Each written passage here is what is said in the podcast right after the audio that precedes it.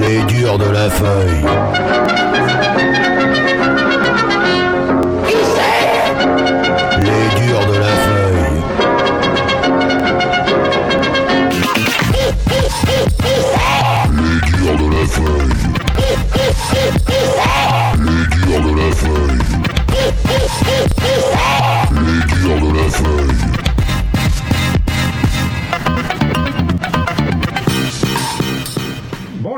Bien, on, on- on se retrouve encore une fois. Alors aujourd'hui dans les locaux de Radio des Choucas à Chauvigny, Euh, je suis avec euh, ben, Guillaume qui nous a revenu. Bonjour.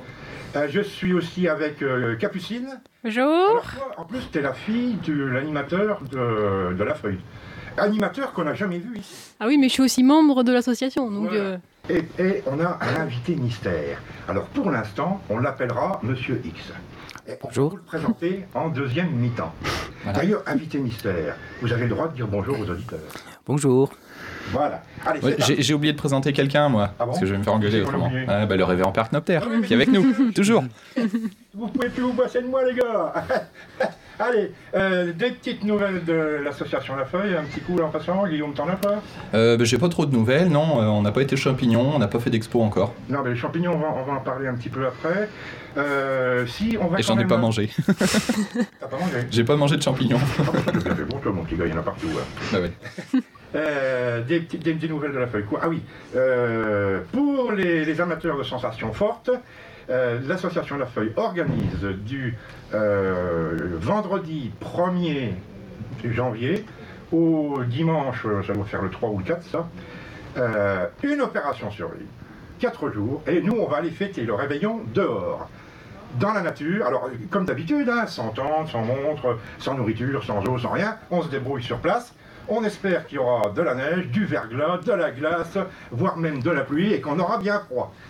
et puis si on ne trouve pas de nourriture, il reste toujours la solution de manger des écorces d'arbres.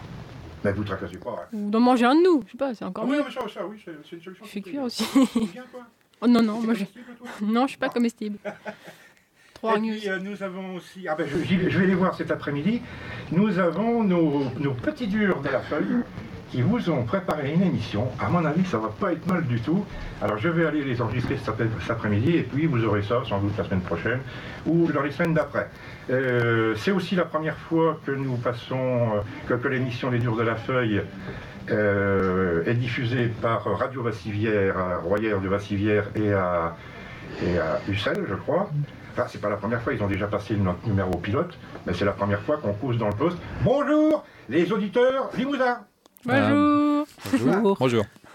Allez, avant, avant de passer au sujet suivant, on se, on se mettra bien un petit coup de musique, non? Allez, on peut commencer. Ah ben, tiens, Allez, ah, tiens, un vieux Johnny Clash pour nous mettre dans l'ambiance et dans l'humeur. Allez hop Well, you wonder why I always dress in black. Why you never see bright colors on my back. And why does my appearance seem to have a somber tone? Well, there's a reason for the things that I have on. I wear the black for the poor and the beaten down. Living in the hopeless, hungry side of town. I wear it for the prisoner who has long paid for his crime, but is there because he's a victim of the time.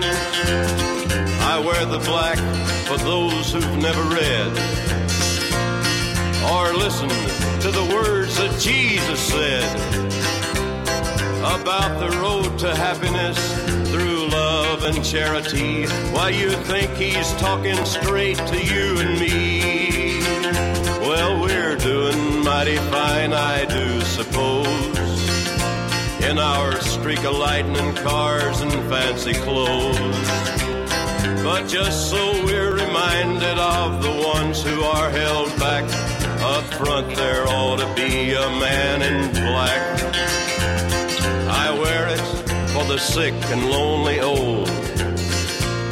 For the reckless ones whose bad trip left them cold. I wear the black in mourning for the lives that could have been. Each week we lose a hundred fine young men.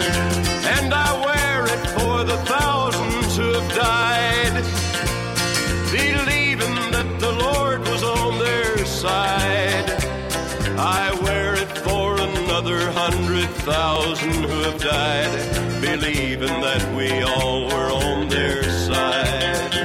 Well, there's things that never will be right, I know.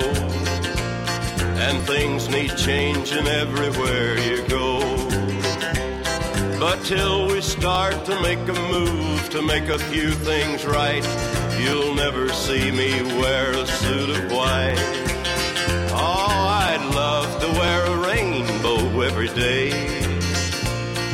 And tell the world that everything's okay.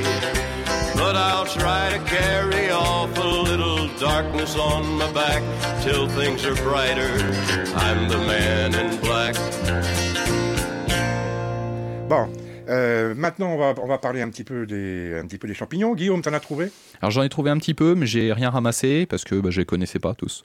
Oui, puis t'as rien Ouais. appris dans les émissions de radio qu'on a fait sur les champignons. Si, si, mais j'ai T'écoutais appris. pas, tu dormais, je t'ai vu, ne mens pas. J'en ai reconnu qui étaient pas bons. Alors moi, on, on m'en amène toujours, il y a des gens qui m'en amènent euh, euh, tous les ans pour, pour que je leur dise euh, ce que c'est. Et on m'a amené un champignon un peu bizarre qui ressemble à un énorme champignon qui fait un peu fouillis, un, un petit peu comme un, un chou-fleur donc. C'est un sparacis. Ouais, c'est un nom un peu difficile à prononcer. Le, le sparacis est un, donc, est donc un champignon euh, qui ressemble un peu à ces clavières, vous avez déjà vu dans les bois, euh, ces petits buissons de, de, Ce sont des champignons en fait qui ressemblent un petit peu à des algues. Là, c'est le sparacis, lui, est vraiment monumental. Si vous y allez avec un, panier, euh, dites-vous bien qu'un pied de sparacis remplira votre, panier. Il y a deux espèces euh, essentiellement qui poussent en France. Il y a le sparasis crépus, euh, qui est brun et qui pousse toujours sur les souches de conifères. Les pins sylvestres souvent, les, sapins, les épicéas. Et puis il y a une autre variété euh, qui elle est, toute blanche et qui est, dont- qui est beaucoup plus étroite. D'ailleurs on l'appelle sparasis en lame. C'est un champignon qui est très recherché, très recherché dans l'est de la France et qui en plus de ça présente un, un intérêt, c'est qu'il pousse tous les ans sur la même souche. C'est-à-dire que vous coupez au couteau à ras, de la, souche votre champignon que vous emmenez, et puis l'année d'après, vous pouvez revenir, et si le temps est bon, si les conditions climatiques sont bonnes, vous pourrez faire à nouveau une récolte. C'est un champignon qui est à ce point recherché que dans l'est de la France, quand ils en trouvent un, surtout, ils prennent bien soin de recouvrir la souche de vieilles feuilles mortes après la cueillette, afin que personne ne découvre l'endroit où ils l'ont trouvé. Alors pour le cuisiner, c'est un tout petit peu un, un petit problème, mais sinon, c'est meilleur que du cèpe. Ça, je vous garantis que c'est bon, ça. Alors, avant de le cuisiner, il faut le faire tremper dans du vinaigre toute la nuit. Pourquoi? Il y a des bébêtes qui sont là-dedans. Il y a des bêtes qui sont enfuies tout au fond entre les, entre les machins là. Et l'eau vinaigrée les chasse et les bêtes vont se mettre à flotter. Ainsi que les petites brindilles d'ailleurs qui, peuvent être tombées dans le champignon. Donc, toute la nuit, dans de l'eau vinaigrée ou citronnée si vous voulez. Et le lendemain, le- ce champignon, ben, vous le découpez en petits bouts, un peu, un peu comme un chou-fleur, quoi. hein. Et vous allez l'ébouillanter. Oui, voilà, Guillaume a une belle photo. Je sais même pas si c'est ça. Guillaume, tu sais qu'on a la radio, on n'est pas à la télévision. Il est en train de montrer les photos, lui, Je euh, me renseigne. au micro, lui. Ou alors, chers auditeurs, vous retournez votre poste peut-être que de l'autre côté. Euh, de l'autre côté du micro, ouais. alors, je, je recommence, viens pas me troubler. Euh, donc, ce champignon-là, on le coupe en, en- en petits morceaux, exactement donc, comme un chou-fleur, et on va le, le- le blanchir, c'est-à-dire qu'on va le plonger dans de l'eau bouillante légèrement salée. Alors ça, pendant, vous laissez cuire comme ça pendant 3 à 4 minutes. Ensuite, vous le sortez, vous le rincez à l'eau froide pour le rafraîchir. Et après, donc, là, vous pouvez le cuisiner. Et vous allez voir à ce moment-là que votre champignon était très attendri et euh, qu'il a un goût, un goût de noisette, euh, alors là, splendide. Alors, je vous ai amené une recette, parce qu'il y, a- plusieurs façons de le, cuisiner, évidemment. Hein, je- J'en ai là plusieurs. euh, C'est le poulet au sparasis à l'alsacienne. Ah, je vous disais, c'est un champignon qui est très recherché par là. J'ai des sparasis à, à la crème, avec des ciboules. Eh Mais moi, je vais je vais plutôt vous donner une recette de salade. Donc, ça veut dire qu'on on peut le manger. On peut le cru. manger cru, donc. Voilà. Alors, pour euh, 400 grammes de sparacis cré- cré- crépus, 400 grammes, ça, on, on les trouve vite fait. hein. Il faut un décilitre, un décilitre d'huile d'olive, une cuillerée de vinaigre, un citron, une cuillerée de moutarde forte, deux cuillerées de persil haché, du sel et du poivre. Alors voilà maintenant comment vous procédez. En fait, vous procédez comme je vous avais dit un petit peu avant. Vous coupez les sparacis en gros morceaux pour les nettoyer. Vous les trempez dans de l'eau vinaigrée. Vous les égouttez. Vous faites blanchir les morceaux de champignons dans de l'eau bouillante salée pendant 3 minutes. Égouttez et laissez refroidir. Bon, voilà. Ça, c'est ce que je viens de vous expliquer. Ensuite, dans, dans votre saladier, vous faites une sauce bien homogène avec la moutarde, le jus de citron, l'huile d'olive et le persil haché. Vous remuez ça euh, très bien. Et lorsque vos champignons sont froids, vous les émincez, vous les mettez dans le saladier et vous mélangez tout. Et laissez ça, allez, une demi-heure au réfrigérateur. Et vous allez m'en dire des nouvelles. Sinon, alors, comme autre champignon qu'on a vu, euh, qui, qui sont un peu bizarres. Tiens, il y a un champignon qu'on trouve un petit peu partout. Euh, on, on le trouve même sur les pelouses. Les- sur les pelouses, au bord- en bordure de route, euh, euh, dans les terrains qui ont été, euh, qui ont été remués. Les coprins? Voilà, le coprin chevelu. Bien. Ah, j'ai vu l'autre jour. Tu vois, le- ah, il a retenu les Ça y est, leçons. bon, c'est bon. Alors, euh, le coprin chevelu, c'est un, c'est un excellent champignon. C'est vraiment un des meilleurs champignons. Mais cependant, il faut s'en méfier. Alors, pour vous le décrire, c'est un champignon qui n'est pas très très haut, qui doit faire une vingtaine de centimètres de haut à peu près, et qui se caractérise par un chapeau qui, qui englobe le, pied du champignon à la façon du- d'un doigt de gant. Il est refermé tout le temps complètement sur le chapeau. Il n'y a vraiment qu'à la fin de sa vie qu'il commence à s'étaler. Bon, alors celui-ci, on appelle chevelu, tout, tout simplement parce qu'il a des, des espèces de grosses mèches appliquées sur le, sur le chapeau et on a l'impression qu'il est mal coiffé. Voilà, comme des écailles en fait qui se soulèvent un Oui, peu. des, oui, comme, oui, comme des grosses écailles, oui. Alors, il y, en a, il y en a d'autres variétés. Alors là, il faut faire un, un peu plus attention. Il y a le coprimpi qu'on rencontre de temps en temps sur les bordures de route ou même dans les bois. Ça pousse un peu partout, ça. Et, ben, il s'appelle pie parce qu'il ressemble à. Il, il est noir avec des points blancs. Voilà, donc il a un peu le plumage de la pie. Et il y en a un autre qui est à la fois comestible et, dangereux. C'est le coprin noir d'encre. Alors, tous les coprins ont un, caractère commun, c'est qu'en vieillissant, ils vont se transformer en encre. C'est-à-dire qu'ils vont devenir liquides.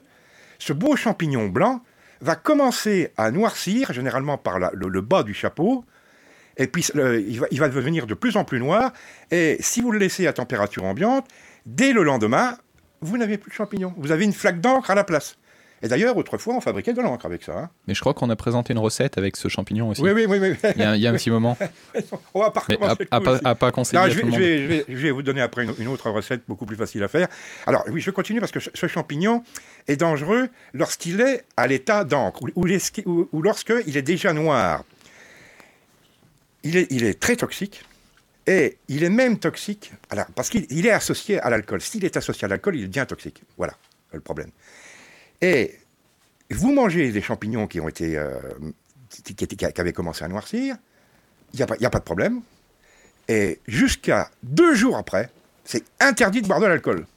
Parce que même deux jours après, vous pouvez être sérieusement malade.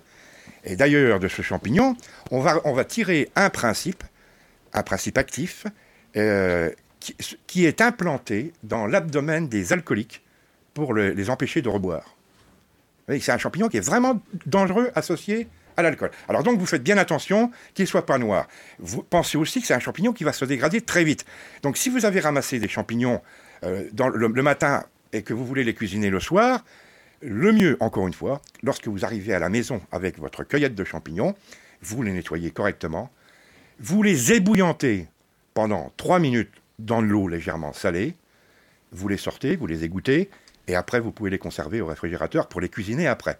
Parce que dès qu'ils auront été ébouillantés, ils ne se transformeront plus en encre. D'accord? Alors une recette qui est très facile à faire, avec ces champignons-là, vous allez les passer à la poêle en entier. C'est une bêtise de vouloir toujours découper les champignons en petites lamelles. hein. Et ça, c'est valable pour tous les champignons. Un champignon est toujours meilleur si on peut le cuisiner en entier. Évidemment, si vous avez un bolet de 3 kilos, euh, ça ne va pas être évident. hein. Bon. Donc, vous, faites revenir votre champignon à la poêle avec du beurre. Pendant ce temps-là, vous avez préparé dans un petit bol, allez, vous allez mettre deux cuillerées à soupe de moutarde, euh, enfin, deux, cuillerées à soupe de moutarde, ça, ça dépend évidemment de la quantité de champignons que vous en avez. Si vous avez qu'un champignon, évidemment, c'est beaucoup trop. Bon, mettons, allez, une cuillère à soupe de moutarde, une cuillère à soupe de crème fraîche, ah, un tout petit filet de- d'huile d'olive là-dedans, mais pas beaucoup d'huile d'olive. hein. euh, de l'ail haché, du persil haché. Vous mélangez bien tout ça dans votre bol. D'accord? Vous faites cuire vos champignons dans du beurre et au dernier moment, vous versez sur vos champignons la sauce que vous avez fabriquée à partir de crème fraîche et de moutarde. Et vous laissez revenir ça, mais juste quelques instants, que la- cette sauce-là commence à épaissir un petit peu, et vous servez très, très chaud. Ça, vous allez m'en dire des nouvelles. Et puis n'oubliez pas le sel et le poivre, évidemment, dans toutes les recettes. hein. Donc ça se fait avec le coprin chevelu, principalement? Ah ben ça, tu peux le faire avec d'autres. euh, Ah oui, Mais le n'importe moi, je trouve que ça va bien avec le coffrin chevelu. Oui, oui. D'accord. Avec, tu peux faire, par exemple, euh, des pieds de mouton. Ah oui. Euh, De la même façon, donc avec- toujours avec le système euh, moutarde, crème fraîche. Oui. tu peux mettre même un petit citron, sel, poivre, ail et, et persil. Alors le, le pied de mouton, je rappelle pour ceux qui ne le savent pas, c'est un champignon qui commence à pousser aussi, qui est très facilement reconnaissable parce que en dessous du chapeau, sur la face inférieure du chapeau, il n'y a, il n'y a pas de lamelles, il n'y a pas de tube comme chez les cèpes, mais il y a des aiguillons. Voilà, C'est les bien. seuls champignons qui ont des aiguillons, et ils sont tous comestibles. Mais par contre, il faut bien les faire cuire, parce que c'est quand même un champignon euh, qui est assez, euh, assez résistant. Assez Assez- dur, assez coriace, dur, ouais, ouais. mais très très bon. à- Voilà. Et puis, il ne faut pas hésiter, si, vous, si il vous semble trop dur, vous ramassez un champignon, quel qu'il soit d'ailleurs, il vous semble trop dur, eh bien, avant de le passer à la poêle, au, au beurre ou à l'huile, il ne faut pas hésiter à le faire cuire en rajoutant de l'eau. Hmm. Et le faire recuire comme ça jusqu'à évaporation de l'eau. Vous allez l'attendrir. l'attendrir. Dans le train pour Saint-Adèle, il y avait un homme qui voulait débarquer, mais allez donc débarquer. Quand le train fit plus de 50 000 et quand plus de 5 et conducteur, oh le train du Nord. Dans train pour Saint-Adèle,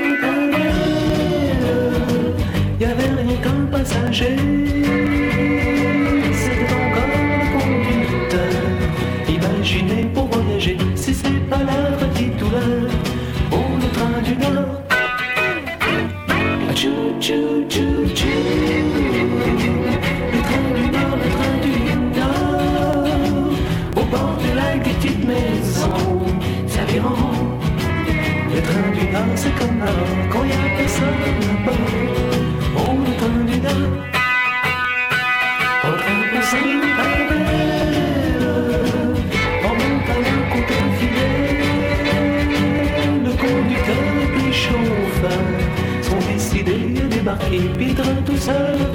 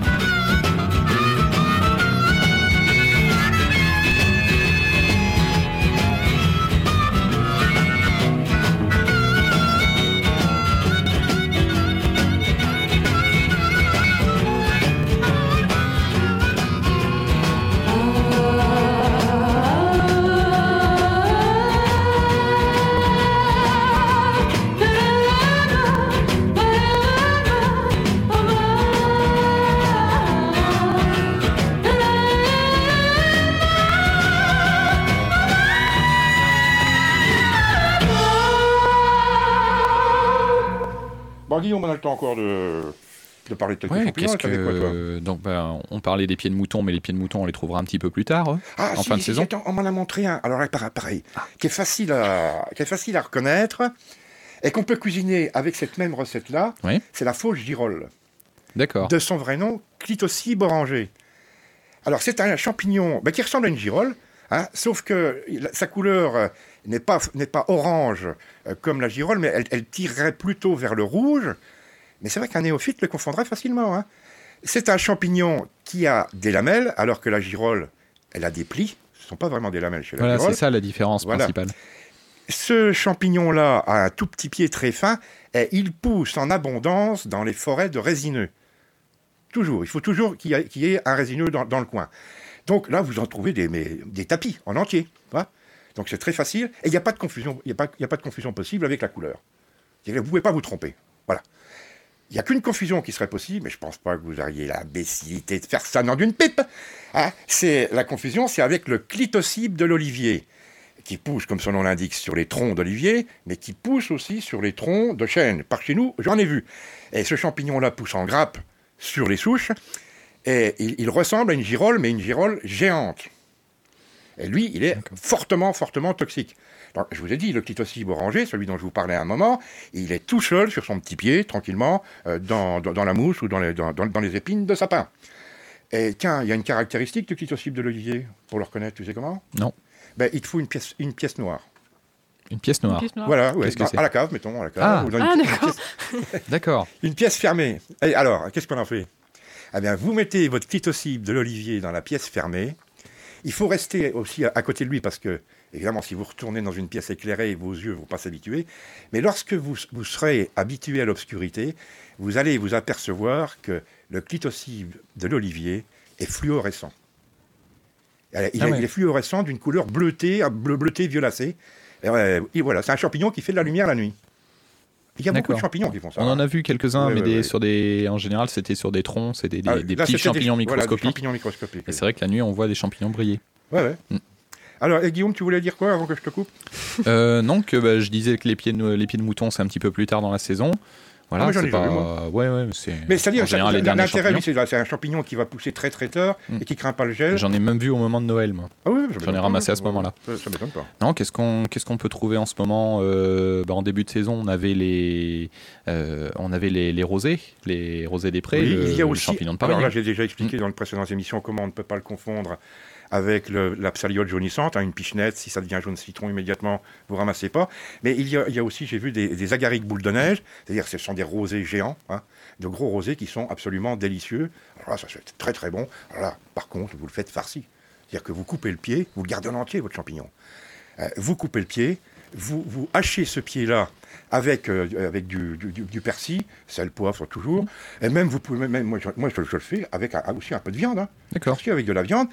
Vous disposez, comme pour une tomate farcie, quoi, dans le fond, vous disposez votre farce euh, sur le chapeau retourné, et vous passez ça au four. Aïe, aïe, aïe, vous allez voir si c'est pas bon, je donne une pipe. Et on peut les manger crus aussi. Ah oui, oui, toi, Ouais, les, les- les ceux-là. rosés, oui, moi je les fais Ah crus. Là, là, c'est facile comme tout, tu, tu le coupes en, en, En petites en- lamelles, voilà, ouais. Euh, tu fais une sauce vinaigrette, bien relevée, faut mettre- ah, évidemment avec de l'ail, toujours, c'est toujours mieux avec les champignons. Euh, un petit peu de crème fraîche, toujours, c'est, pas, c'est sympa ça. Mm. Euh, tu, euh, tu, tu mélanges tes champignons avec, tu mets ça au frigo pendant une demi-heure. Ah ouais, ça, alors ça, je m'en suis- je m'en ferais péter la sous-ventrière, moi. Alors qu'est-ce qu'on peut trouver en ce moment comme champignons encore euh, comestibles? Ah oui, oui, alors là, Parce qu'on en trouve beaucoup aussi qui sont pas comestibles Ouais, ou qui sont pas très bons. Des coulmelles. il y a les coulmelles dont La on a déjà parlé. Il La y a- lépiote élevée, c'est ça, non? La lépiote élevée, voilà. Ou la lépiote déguenillée, qui est une autre variété. Euh, il y a des. euh, comment s'appelle ça Des, des, des- des tricholomes. Euh, bon, ben là, il vaut mieux éviter. Et puis en plus, c'est un champignon difficile à reconnaître pour des, des néophytes. C'est un champignon qui est très lourd à digérer, de plus.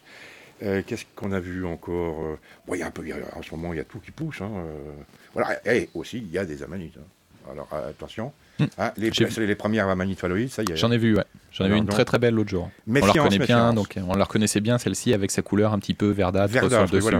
Mm. Mais attention, c'est que toujours- les, ouais. les- les amanites euh, peuvent changer de couleur assez facilement. Il suffit qu'elles soient délavées par les pluies Ouais. et euh, elle va perdre cette couleur verdâtre. Hein. C'est pas, un- c'est pas un, un symptôme de, de- de reconnaissance hein, absolue. Il faut, les amanites, il y a un anneau et une volve. Alors là, il faut faire attention. Alors une volve, si vous voulez, c'est le restant de l'œuf.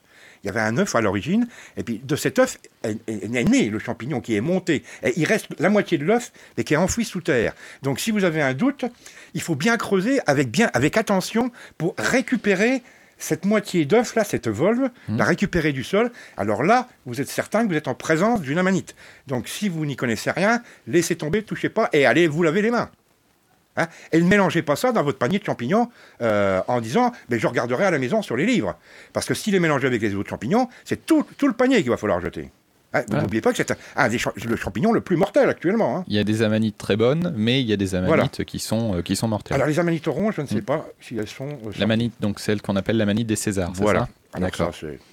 Et pourquoi on appelle la manite des Césars C'est une bonne question. C'est une bonne question, je te remercie que je me la parce que, pose. parce que César aimait ça, je sais pas. Enfin, les Et voilà, Césars. c'est ça, bah, bien sûr. Ouais. euh, oui, c'était un César. Je, je pense pas Ouais. que c'était juste César. Je sais pas si c'est pas Pompée ou un, un mec, un mec dans. Enfin, un vieux, quoi. Un vieux. Il est mort. Bon, n'en parlons plus. Mais il n'est pas mort à cause des champignons. Alors, euh, il avait fait passer euh, une loi à, à Rome en disant, parce qu'il avait trouvé ce champignon tellement bon, il avait fait passer une loi à Rome interdisant à quiconque de manger de- des amanites oranges et les obligeant à lui amener. D'où son nom. Alors ça, c'est peut-être une légende là, quand même, hein, parce que le pauvre vieux, euh, il aurait mangé que ça toute l'année, lui. Ouais. Euh, donc c'est pour ça qu'on l'a- on l'appelait la manite des Césars. On, en a trouvé euh, dans le nord du Limousin, c'est quand il y a deux ans. C'est un champignon assez fantasque, qui, c'est-à-dire qu'un coup il pousse, et puis trois coups il pousse plus. c'est vraiment. il pousse, et alors toujours associé avec les chênes. D'accord. Donc, euh, c'est- pas la peine d'essayer d'en trouver dans du boulot, dans une forêt de boulot, dans une forêt de peupliers, et dans, dans des noisetiers, c'est pas la peine. Hein Alors, il je faut crois ouais, je crois qu'on m'a raconté aussi euh, euh, que qu'un jour, euh, quelqu'un avait trouvé justement un champignon qui ressemblait énormément à, à l'orange, justement, à la manite des Césars. Et euh, cette personne-là avait un doute dessus. Ah oui, oui, oui. Ouais. Attends, c'est quoi Attends. Alors, Il, ça, il me raconte, piège. il me raconte des histoires, il s'en souvient plus en plus. Ben, non, non, euh, non, non, en fait, c'était un, c'était pas une orange, mais c'était euh, une amanite tumouche qui avait perdu ses Ah écailles oui, ah oui, sur oui, le c'est vrai. ça, oui, Mm. c'était il y a une paire d'années. Oui, ça, Voilà. voilà. Non, il faut faire très attention. De toute façon, l'amanite orange, elle a, elle a un anneau et une volve. Comme toutes les amanites, je viens d'expliquer ça il y a cinq minutes. Suivez. Hein. Et parfois, il se peut que la- la- l'anneau, qui est membraneux, euh, ne soit pas présent, tout simplement. Il est disparu à cause du temps, ou il y a une limace qui est passée par là. Mais de toute façon, la volve est dans la terre, elle est toujours là. Et l'amanite orange a le chapeau orange, et surtout les lamelles en dessous, orange. D'accord, Si les lamelles sont blanches, ça n'est pas une orange. d'accord. Et donc, a des- Chapeau orange, lamelles orange, pied orange. D'accord. Et s'il y a des petites écailles dessus, faut se On ne méfier touche aussi. pas, on ne touche pas. Voilà, on ne touche pas à ça. Voilà, elle est Non, totalement tu lisse sais dessus. pas, eh ben, eh, parce que il y a notre euh, invité mystère, Monsieur X, là, qui, qui commence à s'impatienter. Alors, euh, on va, on va, vous allez le découvrir avec nous. Vous allez voir que c'est quelqu'un d'extraordinaire. hein, c'est pour ça qu'on l'a invité. Mais avant, on va se mettre un petit coup de musique. Ah oui, parce musique. que vous savez, vous savez que euh, j'ai à cœur, moi, le- que dans nos campagnes, les villages restent euh, vivants, que les écoles ne ferment pas, euh, que les commerces restent là. Et puis, et puis, il y a des fois, ce qui me désole, c'est de voir dans tous ces villages qui se dépeuplent, et, et partout, on voit des maisons qui sont fermées. Il n'y a, plus- personne. Voilà. Et ces maisons fermées-là, après tout, elles pourraient servir à, à des gens. euh, euh, il y a- je suis sûr qu'il y a des gens qui demanderaient à louer ces maisons-là. Hein Alors j'ai un vieil ami à moi euh, qui voulait euh, faire rouvrir justement ces maisons-là. En avant la musique.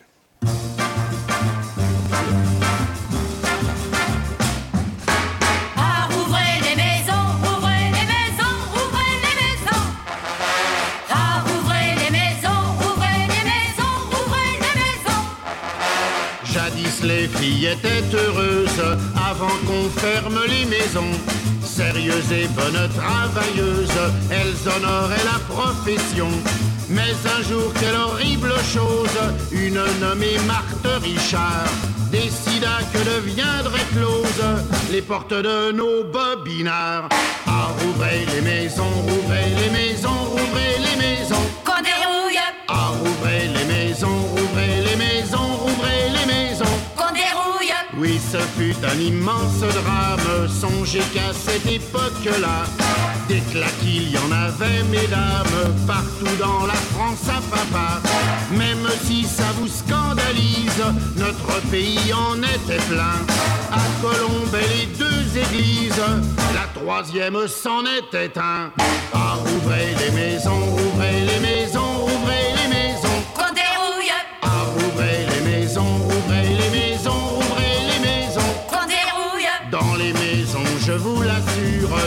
C'était pas du boulot bâclé. Mais du travail fait sur mesure, des trucs et des spécialités. Car la main devrait être parfaite, y a dans les maisons qu'on trouvait. Le demi-tour sur la carpette et le petit train japonais. Ah, ouvrez les maisons, ouvrez les maisons, ouvrez les maisons.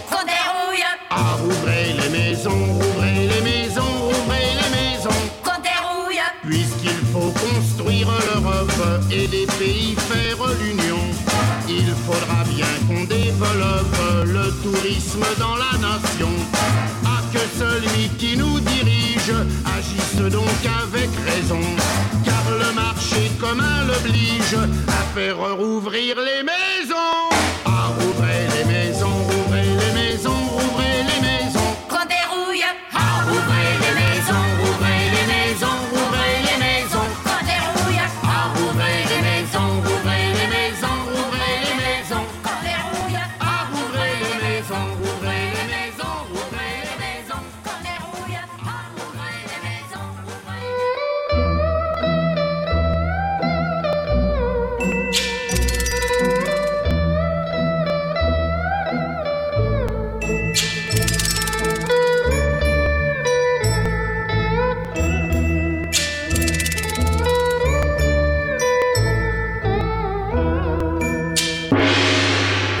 Bien, donc notre invité mystère, c'est le moment de le présenter. Et je pense que vous avez compris, euh, peut-être, non? Personne n'a deviné Alors, c'est M- Monsieur X et c'est Monsieur Yang. Monsieur Yang, oui. Voilà. Ah, alors- monsieur Y, donc. Oui, c'est pour ça que j'hésitais, Monsieur Y. Alors, j'ai j'ai voulu inviter euh, Monsieur Yang parce que, d'abord, parce que vous êtes de quelle nationalité? Je suis chinois. Vous êtes chinois et vous vous êtes installé à Montmorillon, à la Cité de l'Écrit. Exactement. Alors, euh, avant ça, j'étais voir moi, sur le site de la Cité de l'Écrit à Montmorillon, mais il semblerait que vous ayez eu un... Vous n'êtes pas n'importe qui quand même, vous avez eu un parcours, euh, euh, un parcours euh, assez pointu, vous. Euh, c'est gentil de votre part. Je pense que dé- déjà, je suis un, un monsieur tout le monde. hein. Les Non, études, non, non, les études. Et puis, euh, c'est vrai, euh, j'ai un, un parcours par rapport à ma, ma passion. C'est, on peut dire, c'est un peu professionnel. Parce que depuis tout début, j'ai essayé de vivre avec ma passion. Et puis, j'ai fait les études liées toujours avec ma passion. Donc, oui, mais alors euh, vous avez fait quoi comme étude? En fait, euh, tout d'abord en Chine, à Pékin même, j'ai fait mes études dans une école normale pour être professeur. Et finalement, j'ai pas pu enseigner ailleurs. L'école m'a gardé comme professeur euh, Non, non, dans l'école normale. On va dire ça bien, c'est-à-dire que vous étiez professeur à l'école normale de Pékin. Et Exactement. vous étiez professeur de quoi? Art plastique. D'art plastique, Oui. d'accord. Et après, Attends, euh, quand même, c'est pas, c'est pas n'importe qui, ça. vous. Euh, je crois qu'il faut de la passion et aussi, euh, il faut travailler sérieusement aussi. et après, euh, Un minimum. euh, c'est le minimum, oui. Et alors après, vous êtes, donc avez quitté la Chine? J'ai quitté la Chine et puis je suis venu en France. Et pourquoi Donc, la France? Parce que c'est une longue histoire. Mais je crois que. On n'a peut-être pas trop le temps non plus. Hein. Il va falloir faire des raccourcis. Hein. Oui, j'ai chopé la virus d'art, euh, de la charme de la culture française. Ah d'accord. C'est le charme de la culture française. Exactement, parce que quand on est tout petit, c'est l'année, euh, à peu près l'année 80, dans beaucoup de livres, euh, quand j'étais à l'école, hein, dans les manuels, on a beaucoup de choses liées à la France. Je crois que Ah ça se fait naturellement. Oui, exactement. C'est vrai en France, on ne pense pas en Chine. C'est juste après la Révolution. Comment ça peut être possible? Mais en réalité, c'est tout à fait possible. Je me souviens très bien, même avant l'année 80, l'année 76, 17, dans les livres, par exemple pour les beaux-arts, on voit les tableaux de Matisse. Et, euh, de Ah ben oui, c'est vrai que oui. vous Oui. avez étudié les beaux-arts, les arts plastiques, donc Non, c'est vrai qu'on avait des peintres ici, nous. euh. Non, c'est euh, le cours général. hein. Mais bon? pour tous les enfants, on a un cours qui s'appelle les beaux-arts. Aujourd'hui, ça s'appelle comme partout art plastique. Mmh. Mais dans les livres, on a beaucoup de tableaux français. Et aussi, par exemple, pour euh, littérature, on étudie aussi littérature euh, française. Ça dépend des niveaux, bien sûr. Mmh. Même l'école euh, primaire, on a quelques textes jusqu'à collège, lycée, même bien sûr à la fac après. D'accord, donc vous connaissiez déjà donc un, un peu la France euh, lorsque vous étiez en Chine, et donc c'est ce qui vous a attiré euh, ici. Alors en- ensuite, euh, quand vous êtes arrivé en France, vous êtes retrouvé où? En fait, tout d'abord, quand je suis arrivé en France, en fait, je suis invité par la Sorbonne. Donc, Ah oui, carrément. Ah, carrément. Lui, je, suis un, je suis mec normal, moi. et voilà, il est invité par la Sorbonne, prof euh, euh, à l'école normale de Pékin. Non, Mais cette fois-ci, c'est invité pour refaire mes études A à Z parce que euh, jusqu'à avant d'arriver en France. Tout ce que j'ai étudié, c'est quand même dans les livres. Pour moi, sûrement, il y a un grand décalage entre ce qui se présente dans le livre et la réalité. Donc, j'ai décidé de venir en France pour refaire mes études A à Z, pour comprendre la réalité. Finalement, en fait, euh, j'ai eu de la chance. Je suis venu en France. D'abord, première année, j'ai passé à la Sorbonne, euh, à la section art plastique. Mais après, une année après, en fait, choisi les beaux-arts parce que euh, par rapport euh, à la Sorbonne, aux beaux-arts, on a plus de temps euh, personnel pour s'exprimer, pour faire beaucoup de création, moins de théorie. Bien sûr, il y a toujours de cours de théorie. Voilà. D'accord. Et alors, com- comment ça se fait que vous êtes retrouvé à Montmorillon, petite bourgade euh, perdue au, au sud, euh, au sud-est de la Vienne, donc tout à fait au nord du, au nord de, de la Haute-Vienne. Je précise ça pour nos auditeurs qui sont loin. Et donc loin de la Sorbonne. Oui, en plus. Elle est loin de la. Sorbonne, oui. Ça. Elle est loin de Pékin, par exemple. Euh, ah, j'ai vu une pancarte Pékin. Ah, c'est pour lui qu'on l'a posée. Il y a une pancarte Pékin quelque part à Montmorillon. À Montmorillon. Euh, il, y aura, il y aura un concert euh, le 20 euh, à Montmorillon, le 20 novembre. C'est peut-être que vous avez vu ça aussi. Oui. Euh, sinon, euh, euh, pourquoi Montmorillon? C'est une très bonne question. En Je vous fait, remercie de me l'avoir posée. en fait, si vous voulez, ça se fait naturellement aussi. Quand j'étais au, au Beaux-Arts à, à Bordeaux, j'ai passé comme euh, touriste, passé à Montmorillon. Euh, il y a beaucoup de détails, ça m'a beaucoup attiré. Par exemple, j'ai vu les hirondelles qui font des nids dans la rue principale. Il y a des Oui, canards sauvages, les, les, les, gros rondelles des fenêtres, qui, oui, qui n'est pas, pas craintive. Hein. Euh, ça, on ne trouve pas dans beaucoup de villes, hein, mais euh, il y a très peu de villes, j'ai marqué, il n'y a pas vraiment ce genre de détails. Il y a ça déjà. Sinon, c'est le projet même de Montmorillon, le, le village du livre, la cité de l'écrit, qui m'a beaucoup attiré. Donc, à l'époque déjà, et puis euh, c'est une autre euh, qui a planté dans, dans mon esprit. Et petit à petit, après mes études, en fait, j'ai voulu venir euh, à Montmorillon déjà. Et puis de suite, j'ai fait une demande. Et puis comme il y a quand même pas mal de demandes, j'ai pas pu euh, accepter tout de suite. Et à ce moment-là, j'ai eu aussi euh, une autre offre de travail à Paris. Donc je suis allé à Paris pour travailler pendant plusieurs années. Et après, j'ai redemandé. C'est à ce moment-là j'ai eu euh, l'autorisation. D'accord. Donc maintenant, vous êtes installé dans la, cité, dans la cité de l'écrit. Mhm. Euh, J'ai vu donc sur le site internet euh, des, des- des- des- des photos de votre. euh, parce que vous avez un magasin là. Oui, j'ai une galerie d'art et aussi plus un atelier pour donner des cours. Mm. Ah, c'est une galerie d'art. Je, je suis même jamais rentré, moi, chez vous là-bas. Mais il faut venir. Ah, oui, je vais venir, bah, bien sûr. ouais, ouais, bien Vous sûr, êtes ouais. bienvenus. Alors Ah ça oui. se trouve où en fait dans la cité de l'écrit? C'est sur la rue principale, la rue Montebe- rue Montebello. C'est le numéro 8 et 10. Parce qu'il y en a deux euh, ensemble. Oui. D'accord, c'est oui, c'est pas la rue principale, c'est la, Dans la petite rue- de l'écrit, voilà. Une petite rue barrée et qui monte Ouais. très très fort. Ouais. Euh, voilà, je vous dis ça pour les, donc les, les visiteurs de la, ci- la- la cité de l'é- de la cité de l'écrit. Pour les autres, ceux qui sont trop loin, ils peuvent Mhm. consulter. et Vous avez un site? Oui, euh, déjà, vous pouvez consulter sur le site euh, de Montmorillon, de la cité de l'écrit. Oui, voilà, il suffit Sinon- de taper Cité de l'écrit à Montmorillon. Voilà, et vous vous allez trouvez tout facilement. pouvoir trouver Monsieur, Monsieur Yang. Mhm. Et donc là, accéder à des photos de votre magasin et puis certaines de vos, de vos créations. Alors, Mhm. vous faites de la calligraphie. Calligraphie chinoise, exactement. Mm. On- Il y, avait déjà quelques calligraphes là-bas, notamment un calligraphe arabe. Oui. Euh, calligraphie chinoise. Ah, mais si, si, il y avait une, une chinoise avant, là, il y a quelques années. C'est Madame Agnès Chun. Voilà, tu Madame Chong, Mhm. voilà. Qui faisait de la calligraphie aussi. Oui, il a plusieurs calligraphes. Il y a la calligraphe, euh, le calligraphe euh, arabe. Il y a aussi une dame, une calligraphe latine. Elle est fait également à l'aquarelle, etc. Et après, il y a aussi en luminure. Mhm. Il y a aussi beaucoup de bouquinistes. Mais moi-même, dans, dans ma galerie, aussi dans mon atelier, c'est la calligraphie chinoise. Voilà. Et c'est donc maintenant, c'est comme ça que vous gagnez votre vie, quoi, avec ce magasin? Euh, oui, euh, c'est une partie euh, de mes projets. et C'est aussi le- la partie qui me plaît le plus parce qu'il a le contact directement. Sinon, j'ai aussi d'autres projets. Il y a le projet depuis euh, un an, un peu plus d'un an. J'ai enregistré une maison d'édition. Déjà, il y a deux livres qui est sorti.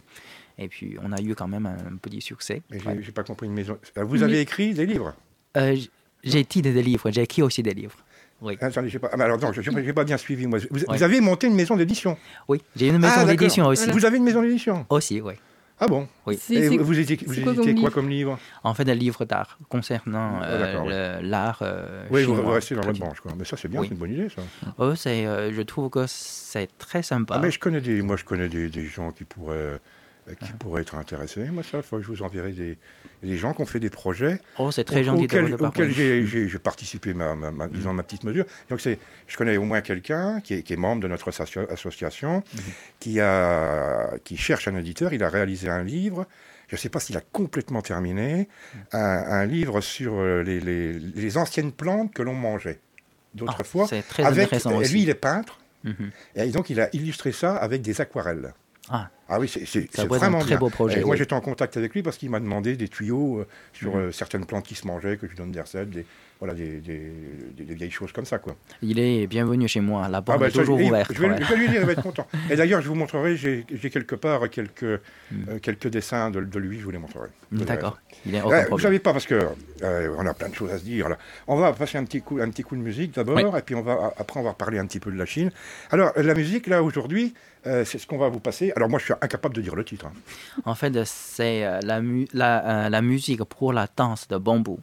En fait, euh, déjà l'instrument, plupart d'instruments sont construits avec euh, la matière bambou. Oui, je sais que le bambou c'est très, répan- c'est très répandu comme matériau.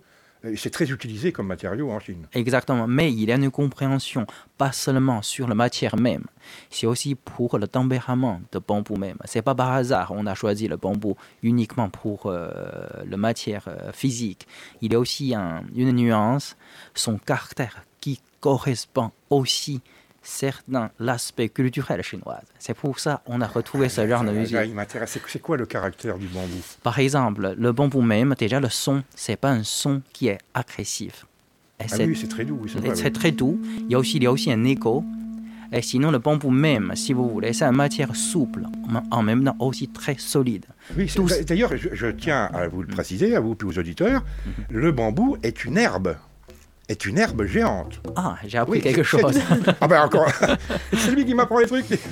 Il est trop, lui, cet homme-là. C'est- une herbe, c'est une herbe géante et qui, qui d'ailleurs a parfois des, des- des- des croissances, mais alors phénoménales. Et ça peut, on peut quasiment d'ailleurs voir pousser cette herbe-là à l'œil. Exactement. Ah, Après euh, la pluie, on sent les, on, on entend les bruits quelquefois.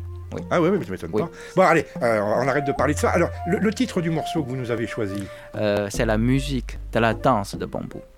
Mais, ah bon, mais je n'étais pas marqué sur, mais ça fait rien. Allez, allez, vous allez voir, c'est ah, c'est vachement bien. Allez hop, envoie la musique, Quentin.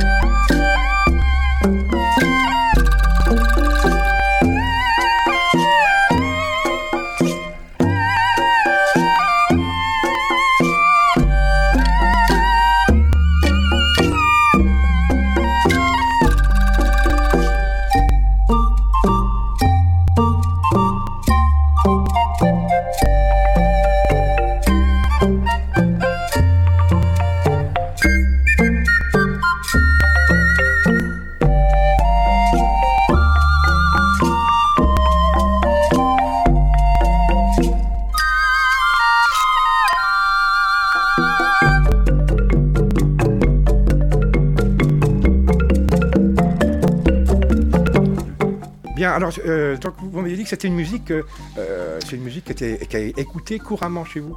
Oui, euh, c'est très courant et puis euh, ça, c'est une musique on peut écouter, euh, je pense que dans tout le temps. Et puis aussi n'importe quelle période, c'est toujours à la mode ce genre de musique. Ah bon? Voilà. Même les, les jeunes. euh, Oui, même, ah bon. même les jeunes, oui. D'accord. D'accord. Alors, si vous, si vous voulez bien, on a. Parce que là, vous êtes venu, mais on n'aura pas le temps, va falloir revenir. hein. Parce que moi, moi j'ai plein de questions à vous poser sur la Chine. Parce que nous, ici en, en France, on reçoit des informations sur la Chine. Alors, c'est euh, le dragon, euh, le tigre, euh, c'est la, Chi- la Chine qui pollue partout, les, les fameux, le fameux barrage géant sur le, le Yangtze-Kiang ou je sais pas quoi. Exactement. C'est la, la Chine avec la misère dans la campagne et les nouveaux riches dans la ville. En ville, c'est un régime politique euh, donc de, de- Totalitaire, de- de- oui, quasiment militaire. Euh, les droits de l'homme non respectés en Chine. Euh, Il y a aussi euh, la- l'alimentation euh, là-bas qui, qui me plaît bien. Mais on, on fera une émission spéciale là-dessus parce que j'ai des histoires à vous raconter moi. Mais on va simplement essayer de survoler un petit peu. Que vous voulez- on, on va vous poser des questions qui, qui nous, moi, m'intriguent. Par exemple, euh, ah tiens, on va y aller dans la, dans la première. Nous, on nous présente souvent le régime chinois comme euh, un régime totalitaire, euh, répressif. Euh, Est-ce que c'est vrai ça? Si vous voulez, euh, c'est et non. C'est vrai par rapport aux habitudes euh, françaises. On n'a pas habitué ce genre de système politique. Mais si vous regardez ce système de politique dans l'histoire, le fond culturel chinoise, mais c'est tout à fait compréhensible. Je pense que le mot totalitaire est très différent que euh, global. Total, ça ne veut pas dire euh, euh, global. Et aussi, c'est pas seulement une invention de- du gouvernement d'aujourd'hui des communistes. Je crois que si on étudie un peu l'histoire de la Chine, n'importe quelle période, en fait, le meilleur choix euh, du système, c'est quand même un style qui, a- qui est proche de ce genre de système. Pour moi, c'est pas vraiment totalitaire, c'est plutôt centralisé, si vous voulez. Attendez, attendez. Mm. mais attendez. Alors, euh, totalitaire ou euh, autori- autoritaire, si vous voulez. Mm. Mais est-ce que, par exemple, un cas précis, est-ce que les, les journalistes ont, euh, ont tout à fait le, le- le droit d'expression libre? Si vous voulez, je pense que oui. Mais après, par rapport aux journalistes français, surtout, euh, je pense ça peut être une image typique pour présenter tous les journalistes étrangers en Chine. Est-ce que c'est libre? Si vous voulez, il faut parler des cas très précis. Je pense que oui. Déjà, je crois qu'il peut aller dans la plupart de, de l'endroit faire le reportage, ce qu'il veut. Sauf que certains endroits euh, un peu euh, sensibles, je crois que c'est dans n'importe quel pays. hein. On ne Oui, peut pas oui, rentrer oui. dans n'importe quel endroit. Maintenant, euh, il y a beaucoup de critiques, surtout ces deux dernières années, j'ai marqué. On a dit c'est pas libre, on peut pas faire les reportages comme il faut, euh, on peut pas faire quelque chose d'objectif. Et là, c'est très intéressant de poser une question. Parce que je connais des journalistes français, j'ai parti- participé pas mal d'éditions radio ou alors euh, à la télé aussi. J'ai écrit aussi des articles sur euh, les journaux chinois, participé des forums euh, français aussi. En fait, en tant qu'une personne vit en France, quand même, je peux exprimer librement. Mais mon propre point de vue, c'est, je pense qu'il y a un grand euh, décalage entre les critiques qu'on a eues en Europe et la réalité. Oui, oui, mais ça, ça ne Oui. m'étonne pas, Oui, évidemment. ouais. déjà, je crois que quand un journaliste ne parle pas une langue du pays, mais je ne fais pas confiance de ce genre de reportage. J'ai des Non, mais par exemple. Ouais. Euh, euh, on a vu à la télévision il y Mm. a quelques années euh, un mouvement d'étudiants euh, qui s'étaient révoltés sur la place Tian'an. hein, crois Tiananmen, Tiananmen. Voilà, ouais. Mm. Mon chinois est très mauvais, faut bien le dire. hein. on, a vu, on a vu quand même des étudiants où il y a, il y a eu- qui manifestaient pour, pour plus de liberté et il y a eu une, une répression féroce. Si vous voulez, pour porter la preuve, je peux vous dire tout de suite, et puis, et toujours, ce soir-là, j'ai été sur place. Oui. Oui, j'ai, euh, mon école, beaucoup de gens, si vous voulez, comme beaucoup de l'école, on a arrêté les cours. Je suis allé le soir. Euh, j'ai resté jusqu'à avant minuit, j'ai parti. Et après, si vous voulez, il y a beaucoup de reportages, etc. dessus. Mais si- maintenant, même pour les Chinois, beaucoup de Chinois qui a fait le mouvement pendant euh, ce jour, ce jour-là, maintenant qui vit à l'étranger. Euh, ce qui est très intéressant, c'est aujourd'hui, il y a beaucoup de forums, on revient sur cette question. C'est vrai, à l'époque, ça se passe très mal. Attendez, monsieur. Yang, monsieur Yang, Oui. euh, je voudrais que vous répondiez à ma question, parce que j'ai j'ai- toujours pas compris. Est-ce qu'il y a eu de la répression à ce moment-là, oui ou non? Ah si, si, bien sûr, mais même pendant plusieurs, euh, pendant d'accord. une semaine, il y a beaucoup de l'armée et puis euh, les écoles sont fermées. Rem- Remarquez, on- je dois je vous dire, aussi, hein. euh, euh, on, donne, on a l'air de vouloir donner des leçons de démocratie euh, à la Chine. Oh, c'est une bonne mais, volonté. euh, en moins.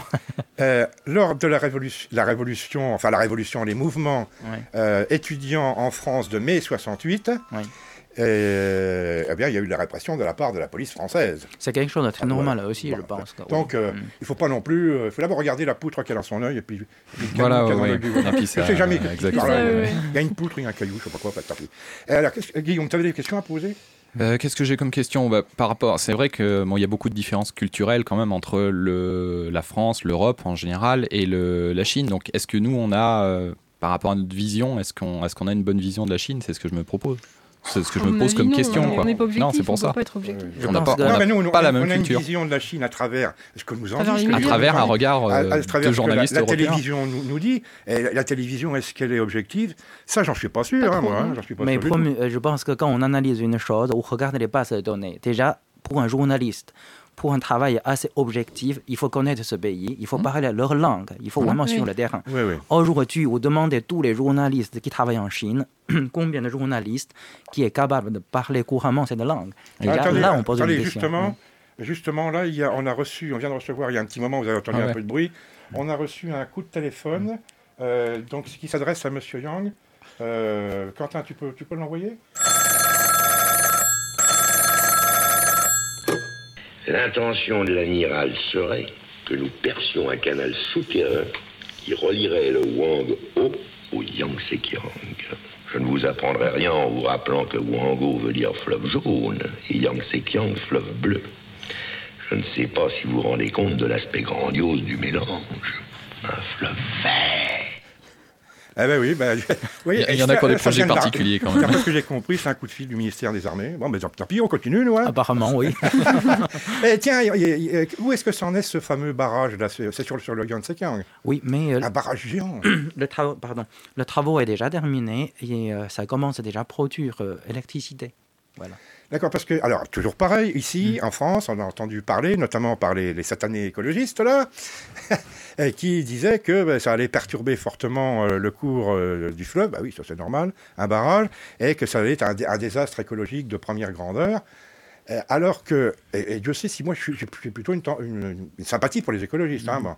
Euh, mais d'un autre côté, ce que j'ai appris dans des journaux, c'est que les crues du Yangtze-Kiang, tous les ans, faisaient des milliers de morts. Exactement. C'est depuis euh, plusieurs centaines d'années.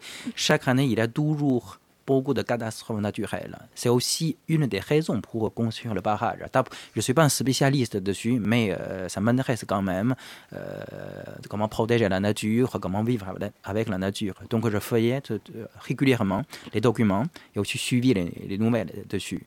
Si vous voulez, c'est vrai, quand on construit euh, un travaux comme ça gigantesque, sûrement ça modifie beaucoup de choses. Oui, oui, Mais c'est pas un projet euh, décidé comme ça. En fait, avant, là, depuis euh, 20 ans ou 30 ans, c'est déjà un projet commencé à analyser, étudier, finalement faire un choix. Quand on fait un choix, il faut, il y a des, sûrement, il y a des, des choses positives, il y a quand même des choses négatives, mais il faut équilibrer les deux choses. Et euh, je pense que la construction, c'est une bonne chose. Déjà, euh, ça a évité les inondations. Il y a aussi ça Voilà, euh, le nord, Je la crois même que sécheresse. c'est- c'était, ouais. il me semble bien avoir lu même que c'était par centaines de milliers de morts par année. Euh, ça dépend les années. Il y a des années. Dans l'histoire, et beaucoup plus que ça. Ah ouais? Oui, oui. Alors. Donc, dans, dans le fond, mais qui, quitte à modifier un écosystème, je vous rappelle quand même à tous les râleurs là, qui, qui, qui râlent euh, pas chez nous en France, que... euh, Qu'est-ce que je voulais dire, moi, Guillaume? T'as qu'à râler à ma Je place sais pas, aussi, ouais, non, moi je je, sais pas. je sais que Mais c'est. je vous rappelle quand même à tous que l'homme fait partie de la nature. hein. Il ne s'agit pas de l'écarter. Donc là, vous sauvez des vies. Et en plus, bon, ça c'est un autre, un autre sujet que je voulais aborder avec vous, et vous produisez de l'électricité, parce que euh, on a aussi cette vision-là, nous, en, en France, de, de- de cette, la Chine, cette espèce d'ogre en énergie. En fait, si vous voulez, c'est très intéressant que vous, vous êtes en train de parler. Ah, Justement, toujours hier, intéressant, il hier soir, euh, à Téléfin 1, j'ai vu, euh, il, y a, il y a un re- euh, petit reportage. Justement, on parlait la Chine et États-Unis, deux plus gros pollueurs du monde. Mais il faut accepter la réalité. C'est vrai, en Chine, on polluait beaucoup. Mais après, il ne faut pas simplifier les- le- la chose. Euh, la pollution, il y a deux genres. En fait, il y a la polluer pour polluer. Il y a aussi la pollution, si vous voulez, c'est quelque chose, on ne peut pas le contourner. Ça veut dire que c'est la consom- consommation qui a créé ce genre de pollution. Oui. Parce que la Chine, c'est un grand pays déjà. Et puis, il y a beaucoup plus de monde par rapport aux autres. On consomme bien sûr beaucoup de. La totalité, beaucoup plus euh, que n'importe quel pays. Mais il faut dire aussi, en moyenne, en Chine, chaque Chinois, on consomme beaucoup moins que, euh, qu'un Européen. Sinon, il faut dire en même temps aussi, c'est vrai, en Chine, c'est le pays où on consomme le plus de charbon. Parce que pourquoi? Parce qu'il y a la croissance industrielle euh, qui exige, on utilise cette matière. Mais il faut dire, ici, euh, je veux vraiment vous présenter. La Chine, c'est le pays qui a produit le plus de panneaux solaires, qui produit le plus d'électricité par éolienne, qui a le plus de euh, stations pour produire euh, électricité par l'eau. Je crois que la Chine, quand même, fait tout ce qu'il faut Vous m'aviez parlé aussi de- de- d'un projet chi- chinois pour, euh, euh, pour, ré- pour récupérer le carbone, de, de- le gaz carbonique, enfouir le, le- le carbone, non? Si vous voulez, en Chine, il y a plein de ce genre de projets, pas seulement un projet. hein. Par exemple, on a le gaz naturel, ça veut dire, au lieu d'utiliser le charbon, dans beaucoup de endroits, on utilise les gaz, euh, euh, par exemple, avec les, comment dirais-je, les, les animaux produisent beaucoup de déchets. le méthane, euh, voilà, voilà, on le conserve, après on produit beaucoup, de gaz. Celui-là, c'est l'année 70. Quand j'étais tout petit, j'ai déjà vu ce genre de système. Je crois que la Chine... Alors, On appelle le le méthane issu des animaux, c'est ça que vous voulez dire? Euh, oui, mais Ah oui, puis voilà, conserver dans un endroit, et puis pour produire le gaz. Oui, oui, d'accord, d'accord. Éviter d'utiliser le charbon. C'est un système, si vous voulez, depuis, euh, depuis très longtemps on utilise. Et je rappelle appelle le aussi, biogaz, là, donc. je vais encore râler un petit coup, mais euh, la Chine euh, br- brûle beaucoup de charbon. C'est vrai qu'ils sont bien plus nombreux que nous, dans une pipe. Euh, mais il faut pas oublier non plus qu'en France, au- à, la, à la fin du 19e siècle, hein, euh, on en faisait autant. Nous, on, était en pleine révolution industrielle à ce moment-là. Et on, on consommait du charbon. La preuve, c'est qu'on a vidé toutes les mines de charbon de France. Et on a tout brûlé. Je pense que chaque pays a son période incontournable à utiliser telle ou telle matière. Il faut dire la Chine, c'est quand même un pays pas si développé que la France. On- par exemple, je vous donne un exemple tout simple. Si quelqu'un qui a beaucoup de moyens achète une voiture bio, on ne peut pas demander tous les autres qui changent les voitures. La Chine, aujourd'hui, c'est équivalent comme une famille quand même modeste. Bien sûr, personne ne veut utiliser toujours le charbon, on veut utiliser les gaz bio ou alors d'autres matières euh, solaires, etc. Mais pour ça, il faut des gros moyens. Je pense qu'à ce moment-là, les Européens, les Américains peuvent participer dans les nouvelles technologies. C'est ça, c'est le moyen, c'est pas seulement les critiques gratuites comme ça. Voilà. Alors, écoutez, monsieur voilà. Lyon, on arrive à la fin, là. Euh, c'est très intéressant ce que vous avez dit. Moi, j'en aurais continué comme ça pendant encore une heure. Est-ce que vous pourrez revenir nous voir?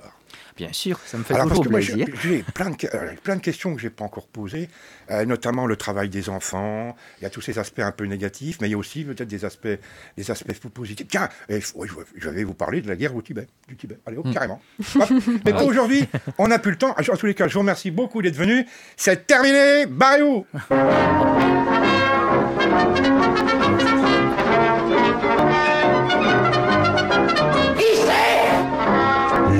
Durs de la feuille.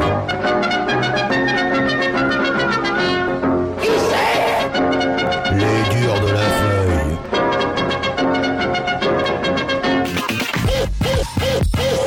Les durs de la feuille. Les durs de la feuille.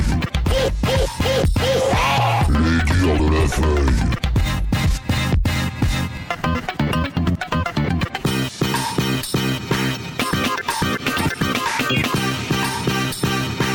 Vous a dit que c'était fini, alors barrez-vous.